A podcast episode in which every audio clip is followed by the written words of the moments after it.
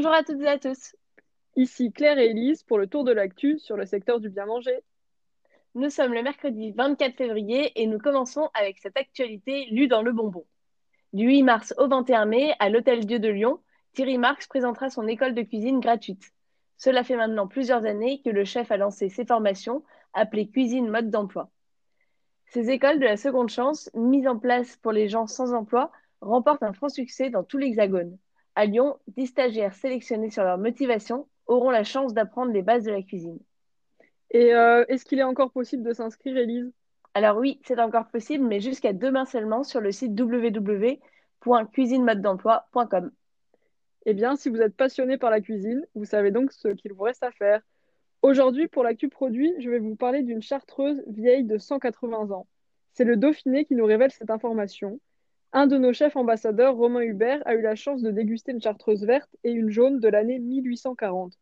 Autour de cette liqueur assez rare, qui va être vendue lors d'une vente aux enchères à Annecy le 3 avril, le commissaire-priseur Michael Benour, accompagné de son frère Raphaël Benour, spécialiste en vin fin, a décidé de créer un petit événement. Ainsi, le chef étoilé a goûté cette chartreuse et il a désormais un mois pour imaginer un plat à partir des sensations qu'il a pu ressentir. Ah, c'est Romain, toujours dans les bons plans. Revenons maintenant en 2021 avec cette actu lue dans le progrès qui a beaucoup fait parler d'elle. À Lyon, la municipalité a décidé d'instaurer dans les cantines scolaires un menu unique sans viande.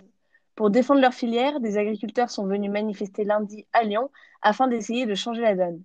D'après Laurent Courtois de la FDSEA, la municipalité a dit qu'ils allaient remettre la viande dans les cantines, mais ils ne savent pas quand et c'est un peu flou. Ils parlent de la fin du protocole sanitaire. S'ils ne remettent pas la viande au menu à la rentrée de Pâques, les agriculteurs reviendront. Affaire à suivre donc. Effectivement, et c'est une affaire qu'on va suivre de très près. Heureusement que nous ne sommes plus à la cantine, Elise. C'est sûr. Enfin, si tu veux mon avis, Claire, je suis du même que celui des agriculteurs. Passons maintenant à la vie de l'assaut. Je crois, Claire, que tu vas nous parler de biscuits aujourd'hui. Tout à fait, et pas de n'importe quel biscuit, ceux du laboratoire à biscuits. En Loire-Atlantique, Thierry de Lyon a créé sa propre entreprise où il propose des sablés garnis de caramel au beurre salé, de Jean Dujat, de pralinés amandes noisettes et de pralinés cacahuètes. Pour les découvrir, rendez-vous sur notre site, rubrique Les adhérents. En tout cas, notre chef pâtissier ambassadeur Rémi Ave les a goûtés et a même décidé de médailler son préféré, le mot plat caramel. On finit avec le chiffre du jour. Deux jours.